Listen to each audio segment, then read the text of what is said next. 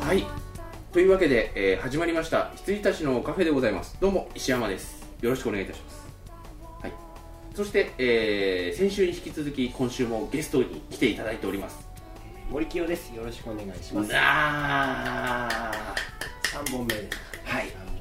いあのであのーちょっとね、うんいつものっけからこう映画の話をドカッとやってましたよね。うんいつもはね。そうだね、んまずまずはっていう感じでね、ねやってたんだけど。今週はちょっと抑えてまずゲームの話からみたいなところまあちょっとね思わぬ広がりを見せたりもしましたけどデジタルのねうんデータの話までなりましたけれども今週からついについに映画に関して僕もね結構ねラジオで話してないのが溜まってるんでひとまずはあのその年末のやつとかにちょっと取っておきたいので、うんひとまずそのなんだろう今週っていうかそのまだラジオで語ってないものを中心に僕はちょっと語ろうかなと思っております、あのね、いや、あの先週ね、エクスペリエンスの話をしてるっていうか、それで映画というかね、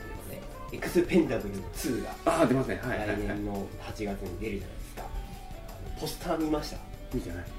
コラーかっていうぐらいのすごいことになってますねでいやねあのね、うん、なか今なか回バンダム出るのねうんうんうんでさそれは知ってるバンダム出るんだけどあのねドルフ・ランクレンのインタビューを見読んだんだけど、うん今月なんかあのー、シュワちゃん助けに行くらしいよ あそう今ね先輩の顔がね似合って笑い ました、あそうえすごいねえ、シュワちゃん助けに行くらしいよそれすごいねいやまあ翔ちゃんもまあね、ららしいよっていうことだけどあの翔ちいゃやんもでねもあの俳優に出一応ね復帰しましたからね復帰しましたえはいはいはいありえない話じゃないなでいすですよそれぐらいだったら前回はあの顔見せ程度な感じそうだよでねちょっとこうあっさりしてた部分もありもうますよ本ね当にそのシーンにいることに価値があるぐらいのあねので映画自体もう90分ぐらいのあっさりした感じだったじゃないですか、あれ結構予算は低い感じだったまあとそ思ううだよんでねすよ、なんだけど今回はまたまた本気っていう感じだよね、うんちょっとドニーは出なくなっちゃったのかなって一回ほらドニー・エンもうんあドニーの話はもう聞かないねそうそうそうドニー・エンにもオファーしたっていうのもあったからさ、うんでもなんかバンダムがどうなんだろう敵なのかね気になるよね、まあそうだねでもあの中にあのね放課後の物質館の中にバンダムみたいにちょっとねあのあれですよあのお前ちょっと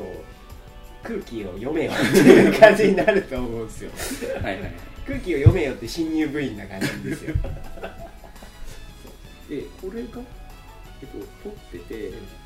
結構ねこれね12月のもう半ばぐらいの配信になると思うんで、ちほうょっと言っとかなきゃいけないなと思ってあの楽しみにしてる人がいるかもしれないから言っておかないと、あのいつも例年こうあの年末年始スペシャル、うんまあ、クリスマススペシャルとかでこうあの森金とこう藤野さんと僕とでこう交えてやってきたこうアカデミーなんですがもう藤野さん超多忙のためあのいろいろ仕事が忙しく超多忙のため今年はその時期に配信できないかもしれないと言っておかなければいけません、はいまあ、ということもあってちょっとね早めだけれども森木に来ていただいて,、はいい、ているんですがまあねあのあの回はうん楽しみにしてますからね、うん、そのためにこう見続けてきていると言っても、 1年そのために僕は生きていると言ってもまあそこはちょっと過言なのかなと思いますけどでもすごくやっぱね、うんあの僕は2年ぐらい前から うんやってるけど、うんすごいやっぱ楽しいしうね、んうんこれどこに入れようかなみたいなそうこだとよをね思いながらちょっと見ちゃうからね、うんうんでやっぱこうこの映画について喋りてえなみたいな思いますから、あとやっぱ見てる時もそれに向けてちょっとラインナップ組んでこれも見とかなきゃなっていういうのもちょっと考えながらねちょっと見たりしてるところもメモをするようになったんですよ、うんうんうんでそうするとうわこの時これ強化月間だったんだなっていうのがあるんですよね、うんいやね面白いですねもう今年今年度まあ今年度かなうんのスペシャルもですねこうもう続けて全部読みますけれども、はいこの今回今年はきっと多いです多い、ね多い何,、うん何しろ俺が多いもんそうだねううんん、俺だけ200いってるから、うんだって年末前ぐらいからってことでしょうんいつも、うん年そうだね末前ぐらいにもう一回ラインナップ切っちゃってるからってうんことでしょ、うんそうするとねすごいことになりますね、うんそれだけでもしかして1時間いっちゃうかもしれませんいやいやいや 読み読むだけででもねでそれを50音にするとさ結構面白いんだよね面白いね似たような前回すごい面白かったのが「まんまミーヤミーヤキャット」っていう あとさあの SPSR 埼玉のラッパーってありましたよねそうまんまミーヤミーヤキャットってありましすごかったよねあれりましたねまあそんなねあの、まあ、必ずねどっかのタイミングでちょっとあ、まあ、お正月なのかちょっともしかしたらあのそれこそあ本家の本本当家だの時本の、アカデミーのね3月ぐらいになってしまうのかもしれませんがやるはやるんですけれどもちょっとね年末とかのタイミングでは配信できないかもしれないということになっております、はい、まだ分かりませんけれどもはいまあそんなわけでちょっと映画についてあのねまずねまずね生理の意味も含めてちょっとこうまだラジオで僕が語ってない映画を全部読みたいと思います、先日いきなりあの矢沢ロックでしたよね僕はびっくりしましたよあのねじゃあ行きますえっとね探偵はバーニールは確か話したんだよねで、えー、と地獄の黙示録はいスプライスエイドリアン・ブロディのそうそうそうそうで、えーベストキット4あの女の人のやつそうそうそう女の子のやつあのー、あのー、強い女 の人なんだっけなんて言ったっけ名前ね名あ前ねのねあのその後なんかで結構ブレイクしたし人なんだてそようそうであのージェラルド・バトラーのあのーあと、うんお死んじゃおジェラルド・バトラーが死んじゃうやつのやつとあとあのあれあのあのおじいちゃん監督おじいちゃん監督イーストウッドのねイーストウッドのやつあのーミリオンダラベイビーミリオンダラベイビーのなんやてつ言ったっけ忘れちゃってるはいに出てるあの白人の貧乏女をやらせたら天下一優が主演の、まあ、宮城さんはパッド・モリダさんは出ているそのベストキット4、うんそして、えー、ヒアアフタはいはい、ー、はい、あと私を離さないでそれあのさそれあのさ和尾石黒ってさ誰あれは原作者いうあの日系の日系人なのなんだろうね石黒剣みたいな名前してさ、うんわか僕はカタカナの人でしょそうそうそうそうカタカナの石黒って、うんなんだけど僕はちょっと詳しく何そこは知らない純文学な感じの人なの、うんあどあでも SF かなへえ、え私を話さないで SF なのえっとねあの現実ではないっていう意味で言うと SF になるあーちょっと幻想的な感じってことそうだね非現実あのね、うんこれ見る見ないあ見ないから じゃあいいやあのね SF これ SF だって言っちゃうことが とんでもってこといやえっとね後でですじゃあ説明しちゃうわ説明しちゃうんだけどこれ SF って言っちゃうとネタバレになるのえっとね次インサイドマンインサイドマンってあのデンゼルの銀行ごとデのンゼルの銀行ごとスクライボーエンのやつか要するにクライボーエンと、はいはいあの白くて青い映画ねそうそうそうそうそうパパッッケケージがージがそうはいはい見た見たでえーインサイドマンとインサイドジョ ブインサイドジョブってどういうのあのねインサイドつながりであ見のたんですか違う違う違うこれは全然関係ないんだけどあのインサイドジョブっていうのはリーマンショックのドあキュメンータリーはいはいはいはいなんかあったね、うん全然関係ないんだけどつながってましたえっとレッドあのディズニーのジョン・マルコビッチのやつ、そうそうそうそうそうあれねやっと見たんだけどこれを意外と面白かっうん、た、はい、そしてバンクジョブ番組なんか銀 行銀行ついてる系銀行ついてるね ジョブついてるねそして、えーショートサーキットおいおいおいでショートサーキット2頑張れジョニーファイブやっぱちょっと先のさ頑張れジョニー・ファイブまで言わないといけない、そうそうそうそう頑張れってショートサーキット2頑張れジョニーの5作目 マジでマジであのスターフォックス 643D みたいな感じであ でもあのさ俺初めてさショートサーキットの意味を知ったのよなんか 電子回路的なこそうとそうそうまあ要はあのまあサーキット回路がショートしたっうんていう、あそなうんかかそそうういいうう意味ワなンのっかてさうんワンはさ結構ロミオとジュリエットというか秘伝物っぽい感じじゃなかったちょっとシリアスじゃなかったまあうそうだねでで科2で学者の女の人がいそうてそうそうであいや各社の男の人とでインド系の人がいて、うんでそれが2でうん主役っぽくななるよる、ね、うんインド系の人だねであれさ最後さあのジョニー・ファイブさ、マジ頑張れってなるよねうんうんなるあのさあのラスあのあのいやいや山下健二だっけ山下真司山下真司のあの ヒーロースクールウォーズのその曲流れるじゃんヒーローが流れる流れるじゃんはいあれがあの超いいよね、そして、えースカイライン制服おこれさ見たんだこれについてちょっと言いたいんでうんすじよ、ゃあ後でそして メタルヘッドあのー、ロックな感じのやつそうそうそうあのージョセフ・ゴードン・レビットのゴードンのやつうんであの俺知らなかったんだけどあのーあの人本当名前出てこねえな阿弥陀羅あのポートマンポなそうナタリー・ポートマンも出てたそこねそこが出てこえなねいえちょっと待ってアミタラで出す方が難しいねだってさアミタラ影武者だったんだぜ、で、えっとブラックスワンとかさうん、あるじゃ んブラックスワンも出てこなかったあのポスターで出てきてたんだけどそこから白っぽいし白鳥っぽいし網棚が出てきたんだよねきっとそういう思考回路そういうショートサーキットですはいあとは、えっとまほろ駅前ただ便利券ああのあの人ね松田龍平と瑛太再びシオンか三浦シオンのやつ、そして、えっとココのメスなんか堤包っぽいやつうんそう 堤真一ですであとタクシードライバー、はタクシーはい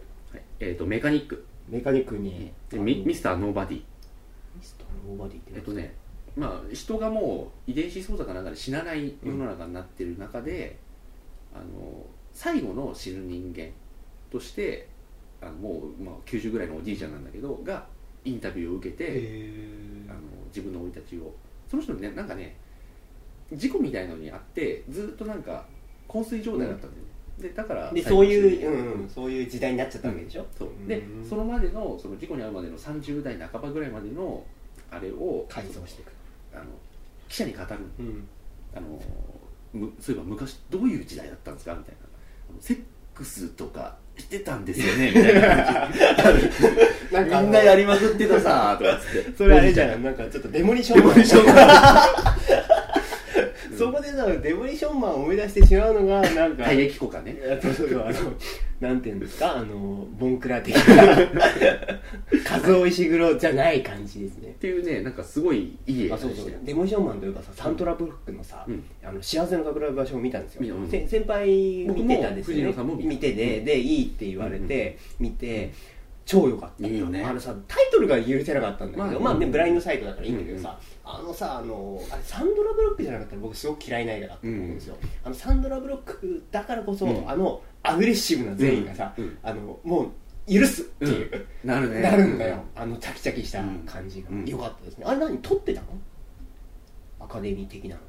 アカデミー撮ってた撮ってた撮ってた、うんすごい撮ってたでちょうど藤森さんと一緒に毎年俺アカデミーのダイジェストを見てるんだけど、その時にああなんかデンジャラスビューティーからここまで来たかーっつってスピードからここ体液交換からあそこまで行ったわけです そかうそうそうはいでえっ、と宣伝女優やっと見ましたあ実はそうなんだうんあのゴッドファーザーがね森木に借りて見てたんだけど、宣伝女優だけ実は誰かに貸したままそのままだなあでもいいよねうんいい宣伝女優よかったねそしてアジャストメント あのさアジャストメントさあれなんか最近ビデオになったよねなったあのそれで見たあのさアジャストメントのさ予告でさあのさ見せ場がさあのさ突起しかないのどうにかしてくれ ませんか、そうそうそうそうそう普通に ねあのだって見せ場がさ でマットデーモンがすっ転ぶってことだけでしょ爆発もねえしさ、うんあれフィリップ・ケルディックっぽいやつディックなのかなあのさなんかまあ SF じゃん、うんそうそうそうあの小粒 SF じゃ小ん、粒あのあのペイチェック的なそう感じそうでそうそうそうあれはベン・アフレックでしたけど、そして、えーと「キング・オブ・コメディまあ、あのデニーロ付いてますそうねこれなんかねちょっと80年代のその、うんやつをちょっと見ようかなっていうで70年代とかです、ねあとは「ザ・タウンザタンあベン・アフレックベンアフレッどクうだった見たいんだけど」悪くない全然悪くない、うんあのー悪くないです、うんあれすごく見てみたいそして銀行付いてるねしかもそうだねんで「悪夢探偵あごめんなさい」松やっ田た松田龍平塚本さん塚本さん、うん塚本なんだっけ深夜的な塚本慎也だ塚本っつうとね高志しか出てこなかったそしてイージーライダーイージーライダーそしてレイジングブリイージーライダーデニス・ホッパデニス・ホッパーなくなっちゃったよねーうんはいでまあレイジングブルレイジングブルはボクシングのボクシング俺のレイジングケニアン見たんだよなんだっけはえルドガー・ハウアーじゃないっけないな誰だっけレイジングブルレイジング・ケインレイジングケニアンはねあのねジョン・リスゴーあリス号だ、うんジョン・リスゴージョン・リス号とあと あのルドガーわかるわかるハウアーとあの巨体で目つき悪い人ってそいううあとあの人あのーグリーンゴブリンの人あのディレム・デフォーそうウィレム・デフォーがこの3人がねとにかく中学時代一緒になった でスパイダーマンやったからデフォーは卒で、業でレしたゴんだはけさ、あどの骨格違うじゃん。 骨格がグリーンゴブリンだからさ。いやあので、辺デのモってさ、うんあプラトーンか。そうそうそうプラそトうンプラトーンでいい人役やってたそう、デフォーといえばさ、あのー見よう見ようって思ってあー見たくない見たくな聞いき返すとわ思ってさあの言ったっけあの面白い面白くない好き嫌いを別にして、ラース・オントリアふざけんなっていう、あのーよなんていうんですか感想をもう持つことに決めています、うんまあでもあのー見て損はねえかなとは思ってるきうん好き嫌いは別にしてね、はい、まあそれで以上って感じ僕は感じですかうん僕はねうんあのそうあ初めてですよこんなことは1911あったじゃないですかジャッキーのはいやはいはい、うんうつんねうんジャッキーのね1911僕ここまであの見たくねえって思ったジャッキー映画ってなる てかもうジャッキー・チェンの映画だと思ってないっていううんかったっていうのが正しいんだけどほとんど情報も入れずに、あ1911やってるぐらいのテンションだったんですよ、うんこれで、まあ、新少林寺見るしかはいはいらは見る前に、まあまあ、な言うてもね言うても見とこうと思って見に行ったんですよ、でまあ辛亥革命だし、んあの僕なんか1930年とかでこの前のあれで言っちゃって外れちゃったんだけど、うんまあ、11年ですよねで孫文の義士団うん僕本当にしんその孫文についての知識は 孫文の義士団とプロジェクト A2 うんはいはいはいとあの「Once Upon a Time in China の」うんで孫文守るぐらいしか知らないわけですよ、でで見たんですけど辛かったあ全くだからそのなんていうんですか僕ら絶対山本五十六見ないじゃないですーか、うんうんうんなのに それを見るわけですよ 別の国の歴史を、はいはいはいで僕思った思ったら戦争映画と歴史映画って本当に興味ないんですよ、うんいわゆる電気物だとか、まあね本当に興味なくて実は見て全くそれがどんなに超大作だとしても、全くこう響かない人だっていうのを改めて感じてて、でしかもね本当にね吹き替えで吹き替え版が普通にあってうん吹き替えで見見とけばよかったって本当に思った、うん吹き替えで見てたらもっと変わってたかもしれないんだけど、でねあの革命とは、うんそのなんかその血を流して、みんなに寝床を与えることができないいいこと言ってるわけですよ、ね、ですごくいいセリフ言ってるの全然覚えてないんだけどだけどあので全くこうこう惹かれないで見ちゃってたんだけど一個だけ唐突に1分間だけあの僕らの見なかったジャッキーのシーンがあるんですよそこだけやっぱりワクワクしちゃ うでねこの時思った映画ってこう何かしら一個あのためになることってあったりするじゃないですか、例えばねあの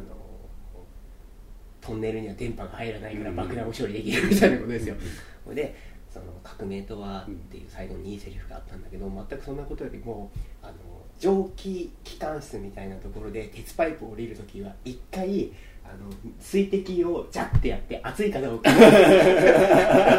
調 べるっていう水敵をジャッてやっジてャッてやってそこだけが残った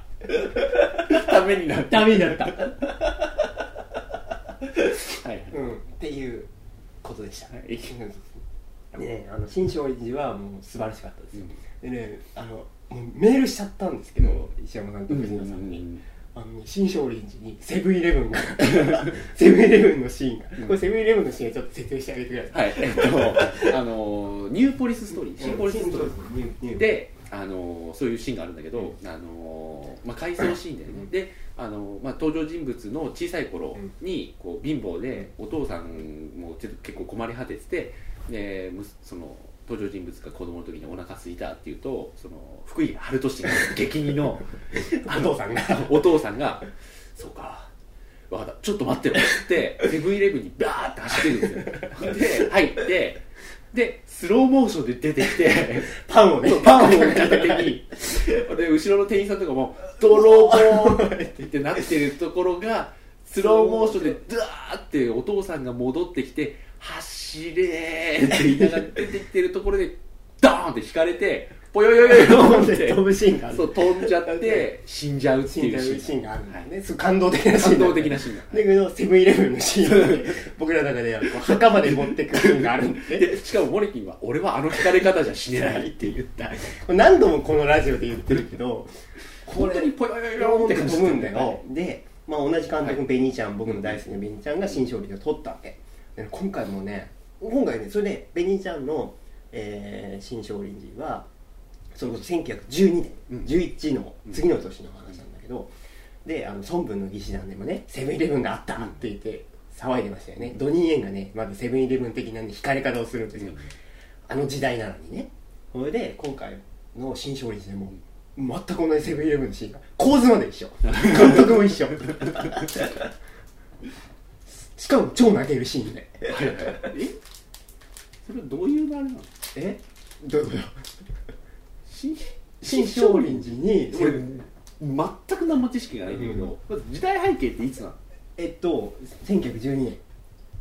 12年だよね、年、でセブンイレブンの 別にセブンイレブンが1912年にあるわけじゃないよそっから説明してくれる人わかんないいやごめん俺ちょっと先走りすぎたんでごめんねそうそうそういやでも藤野さんもねそれでメールして「ああセブンイレブンあった!」って言ってたんだけど すごいね衝撃的なシーンがあったんですよ、そうそうそういや面白かったよすごいいい映画だったただね問題はね僕は初日に見に行ったんだけど、隣の隣に座ってる男の子がねものすごいうるさくてね 辛かったんですけどあのこうまあ結構ねそのアンディ・ラウがあの妻子を殺されてこうラウラウしちゃうわけですよ、うんうんうんそれで商品に出家するんだけど それでまあそのね刀とかで切ったりとかあって子供がもう見たくないって言って帰ってくれてねそっから俺の入り込みようといったらなかったんですけどそうそれであのニコテがね うんうんうんあのそのえっとセブンイレブンのシーンで、お父さんがポヨヨンって飛ぶのを見てた子供が大きくなってまあにネタバレなんだけどこれ完全なるネタバレなんだけどニコラス・テーンっていうね、えーいやいやあのやっぱいいいい役者さんのね、うんうん白目駅が、うんうんねこのニコラス・テイが、まあ、すごくかっこいい役者さんがこうあのすっげえ極悪なの、うんうん超かっこよかったよ、うんニコゼマジかっこいい、結構ね先輩好きになるぐらいのかっこよさ本当ですかかっこいい悪役うんをやってて、すげえよかったっす、うん、そうそうなんですよよかったですよ、はい、新少年でこうんうん寺そうでね、うんあのスカイラインなんですけうど、んあのーあんな映画なんだってちょっと思ったんですよ、青い映画あのーいや別に、うんすげえとかそういうわけじゃないんだけど、でもあの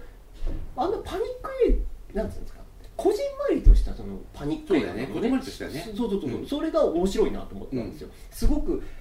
大規模な感じで、ちょうどほらバトルロサンゼルスとうん同じ時期ぐらいだったそうから、だねうんあのそういう感じなのかなと思ったら、もっとこう結構クレバーな作りをしてるんだなと思ったんですよ、あの天体望遠鏡大活躍する映画じゃないですか、だってホテルの敷地からほとんど出てな い出てないんだねあの出ようと思ったらバーンあれちょっとびっくりしたよねあれ衝撃的でしたよね、海に行くぞっつってさであそこまであの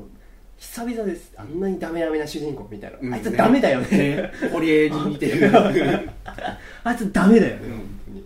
そうでさ、あのー最後でもあのなんかあの、ね F22 かなんかがさと飛び特攻するところかっこよかったですよね、うんあれでさあのその後さ打足も打足じゃねえ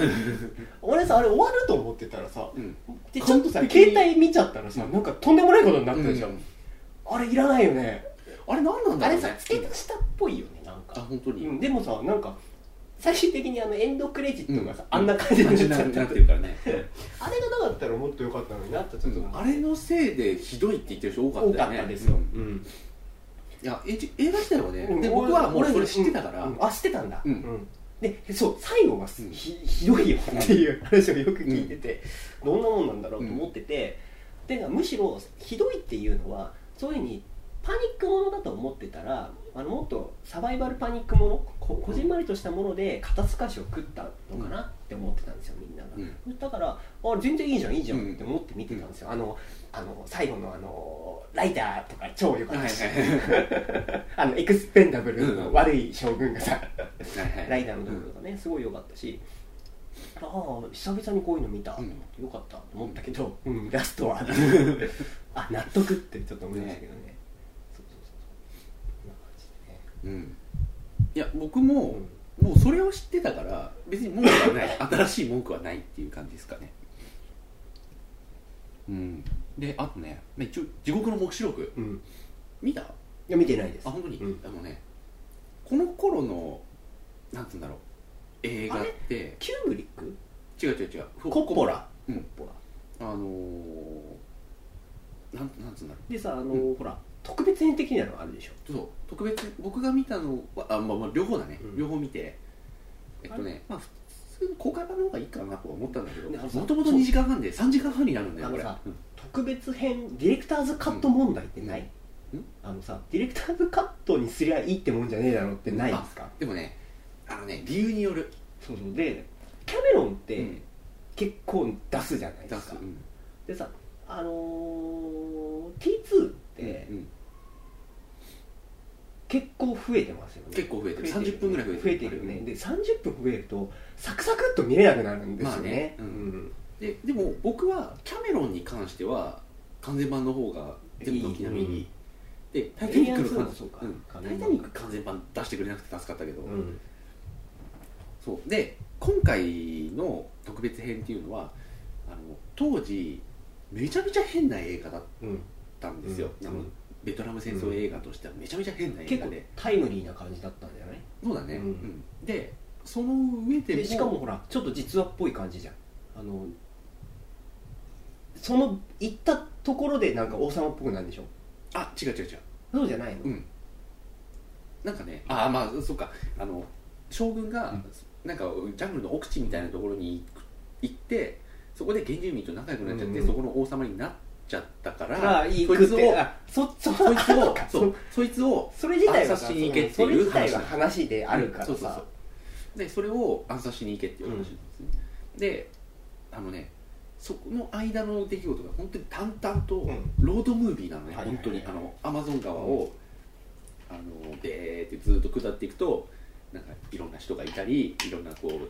休憩場所があったり野戦場があったりなんかよくわかんないショーやってるところがあったり、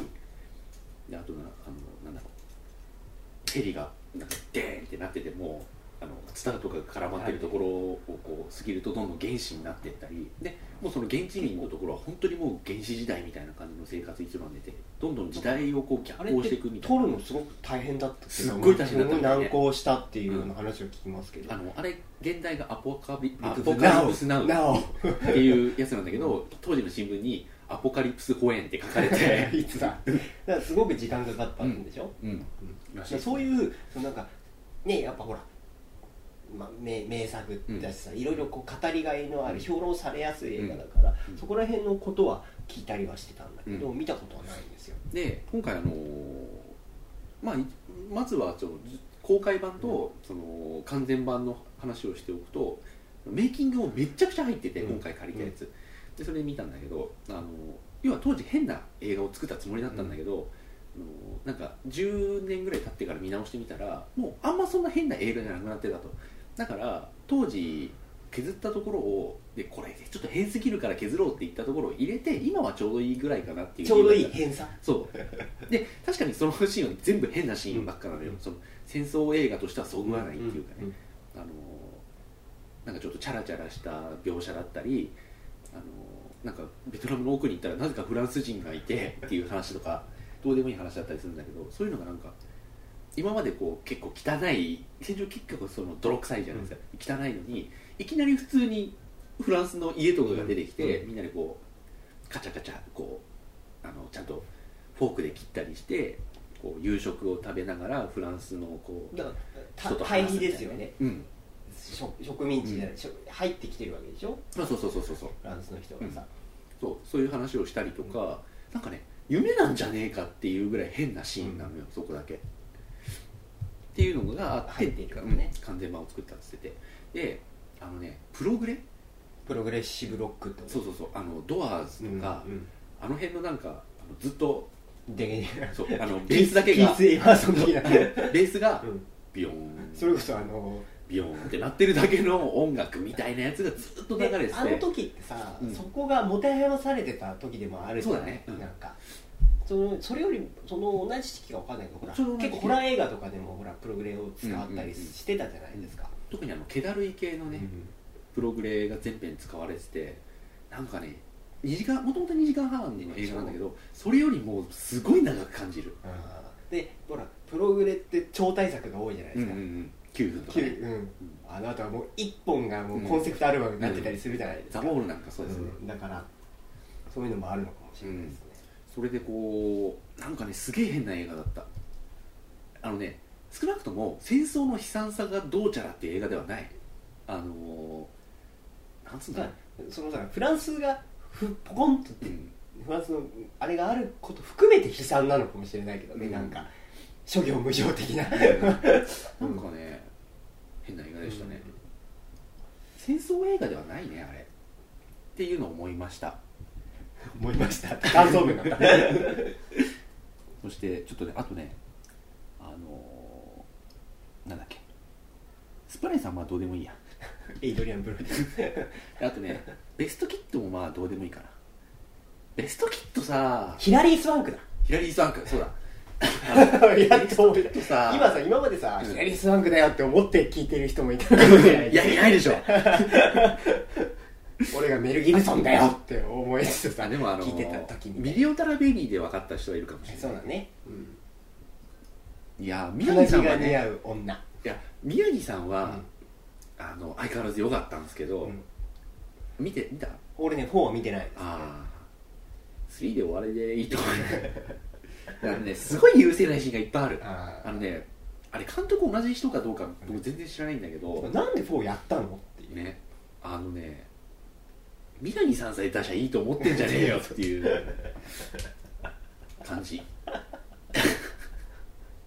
4は難しいですねね4の監督違うんじゃないかなあれなんかね宮城さんのもちょっと違うんだよいやだってさワンツースリーも監督違いそうな映画じゃんなんか、あうあ、ん、特に2 1と23はちょっと違うかもしれない違いそうだよねいや宮城さんがねちょっとねちょっと変なんだよあねのあれじゃんあのあいや何でもないですごめんそして「ヒアアフターいやアフターはあ」の俺、うん、津波っぽいやつ津波ねの死者が見えるっていうやつなんだけど俺ねあいやもう悪い映画では全然なかったなかったんだけどその落差っていう意味での完全期待外れ映画ナンバーワあのさイーストウッドってさどういう選別で撮ってんのか分かんないン、うねん、分かんないよ ね本当に、うん、見た見てないですあ見てないんだうだって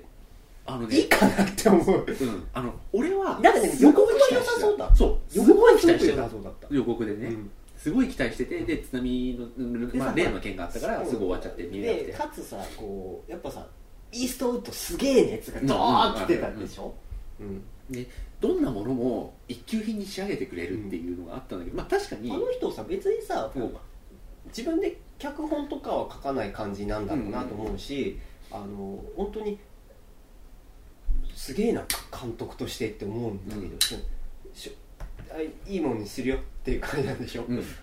でもねこれはね思い描いた映画じゃなかった全然僕ねあのマット・デーモン特にね見たいって思わないんですよあのマットデモン株は結構上がってるけどね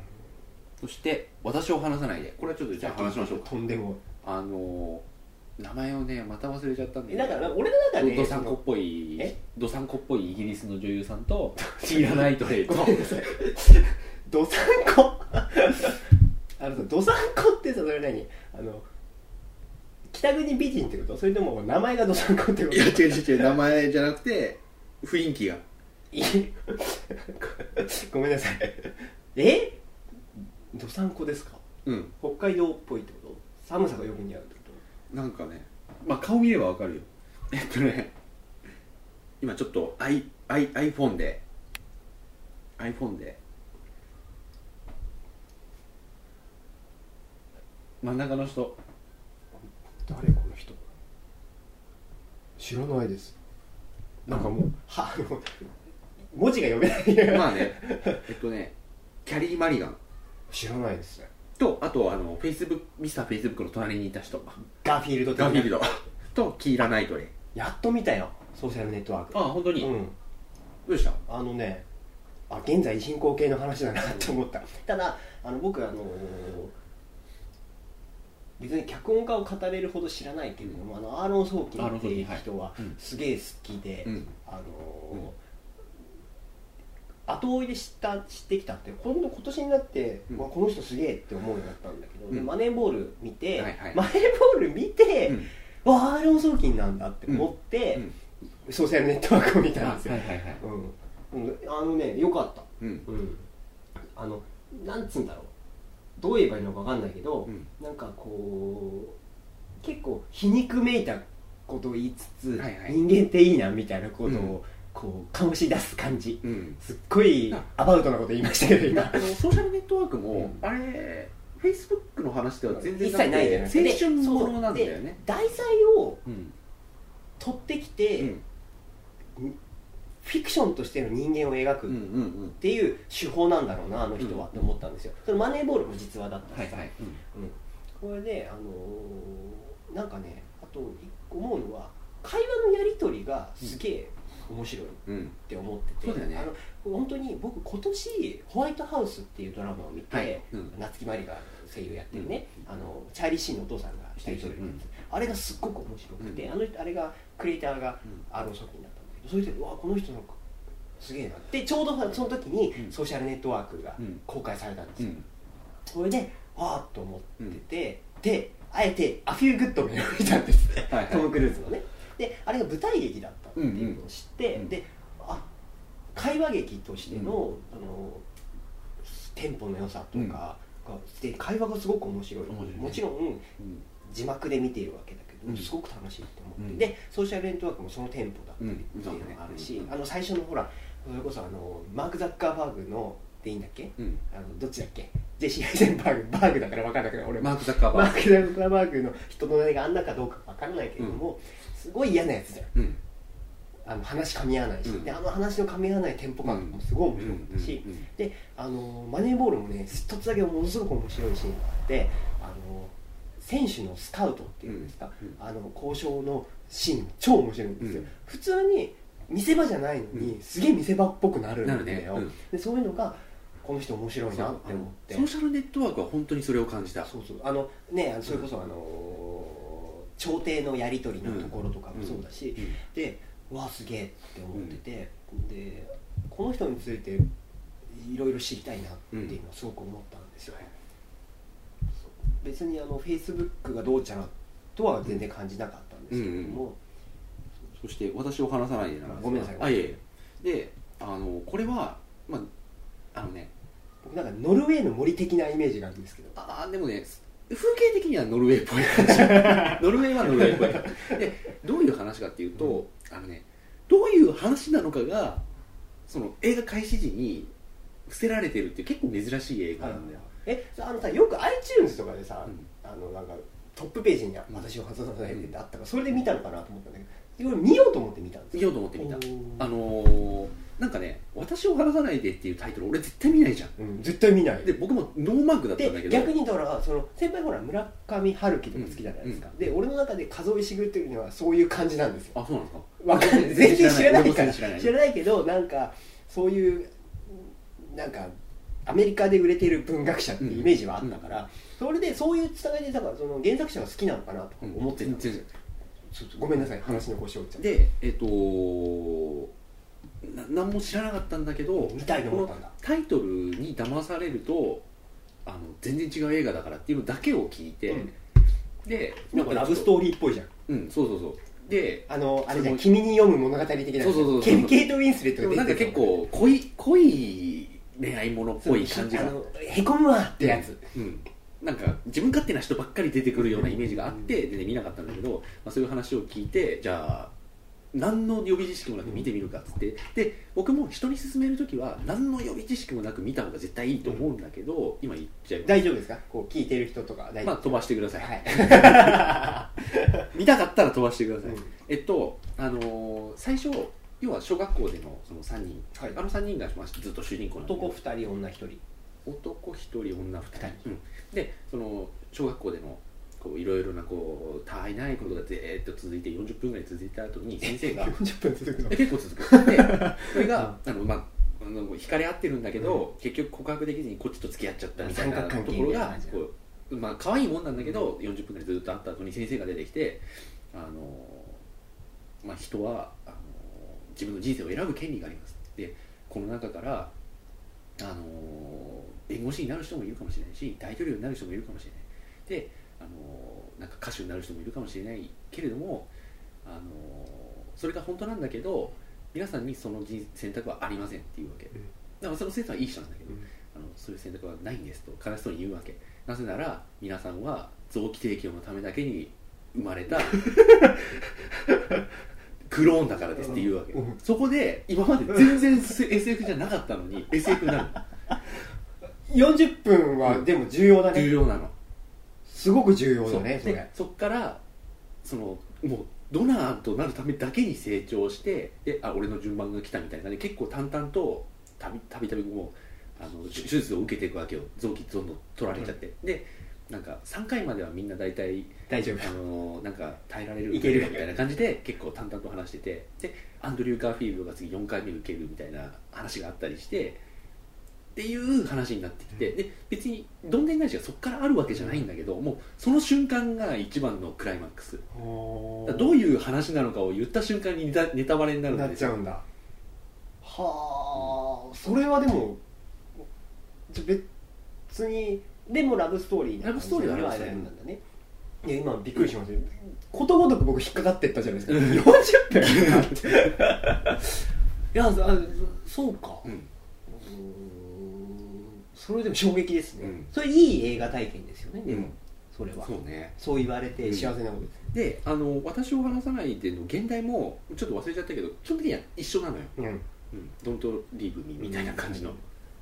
やつで、でもあのーそこ不意打ちってあるじゃないですか、うんそういうのって、それって原作は小説なわけじゃないですか、であの小説だとかなり不意打ちでいい感じになりそうですね、だからねあの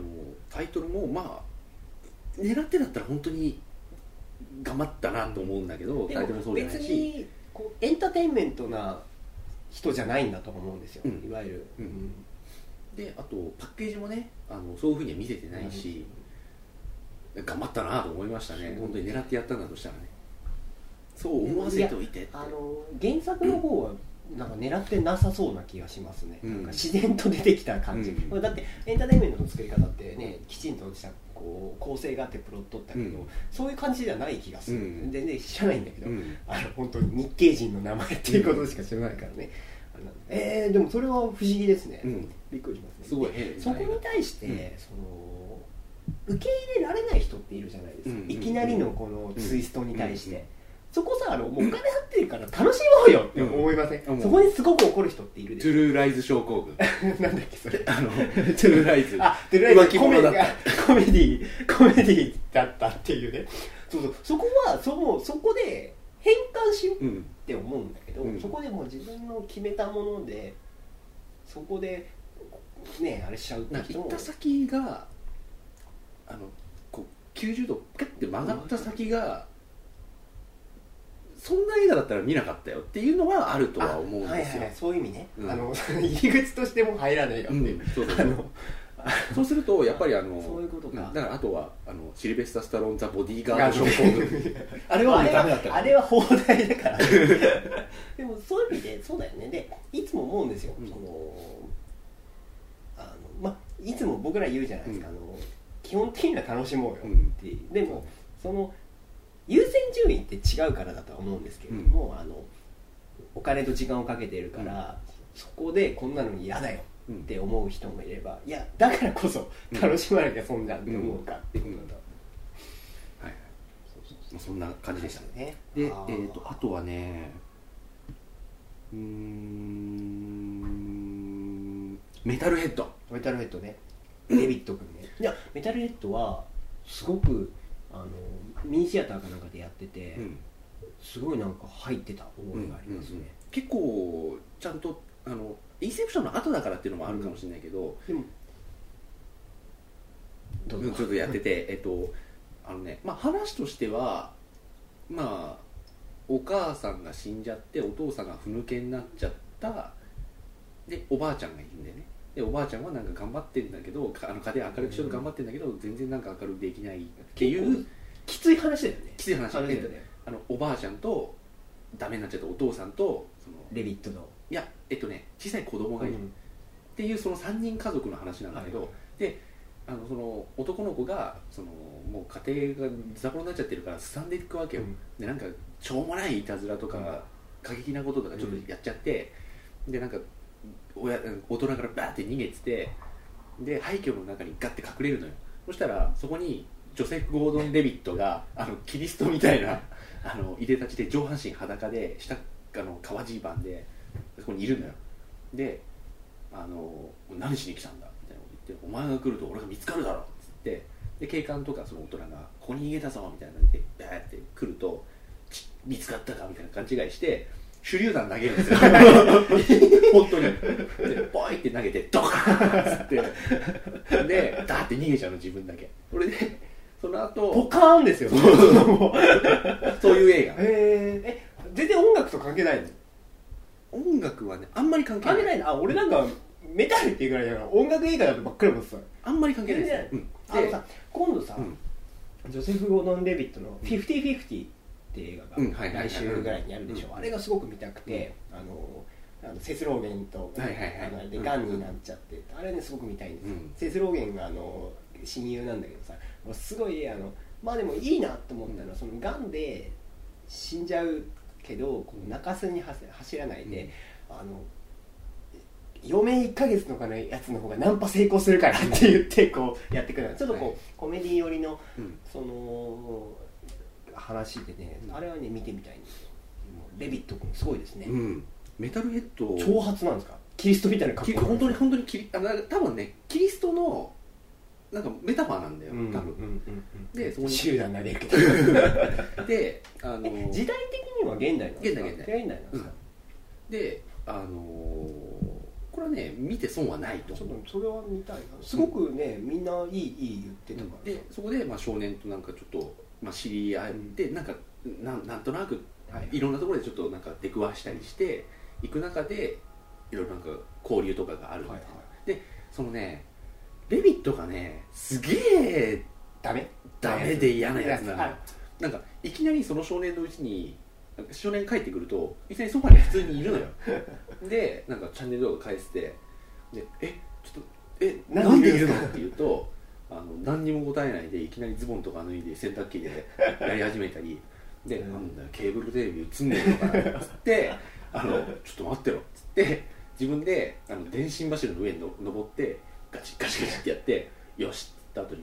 あの手滑って「ああ!」っつってダーンって落ちて「うっくそ痛え!」とか言いながら帰ってきて「ああよかったよかった」っつって映るへえとかそういうねすげえ変で嫌なやつなんだよね迷惑なやつなんだけどでもねあのすげえいい話ちょっとそれね見たいですね、メタレートちょっと気になりますうんあのねあとね8ミニッツ見ああたんすよ見てないはい先輩は好き、ですやっねぱり好きで、あの僕はほらずっと月にとらわれた男の、うんいいよいいよって言われてて、それは見ていなくて、あのそっちから見たんですけど、うんまあそ見てそみてそれを見る僕は分かるでしょ、ん見しめてみるまあね そうそうで見たんですよねすごく複雑な話ではあるんだけど、まさかねあのなんか映画通報と騙されるみたいなことが書いてあっうんて、それの意味が分かってなくて、うん僕は別にそんなふうには思わないけど、うんで騙された、うんこれねいい話あ本当に本当にであ見こえたなの人すげえって思った、うん弾丸節ってわかる分かったの、はいそれで分かったんですよ、はいはでうわで僕はデジビット・ボーイのことあんまり知らないけれども、うん結構やっぱピースフルな人なの